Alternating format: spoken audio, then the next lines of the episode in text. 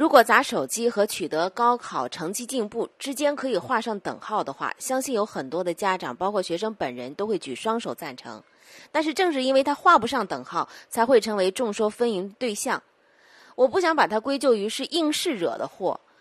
考试考得好也是一种能力。高考虽然有弊端，但它也是目前比较公平有效的为贫寒子弟提供上升通道的途径之一。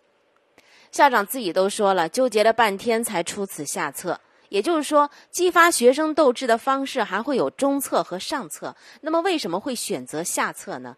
我觉得很重要的就是下策简单粗暴、刺激视觉，颇有杀一儆百的味道。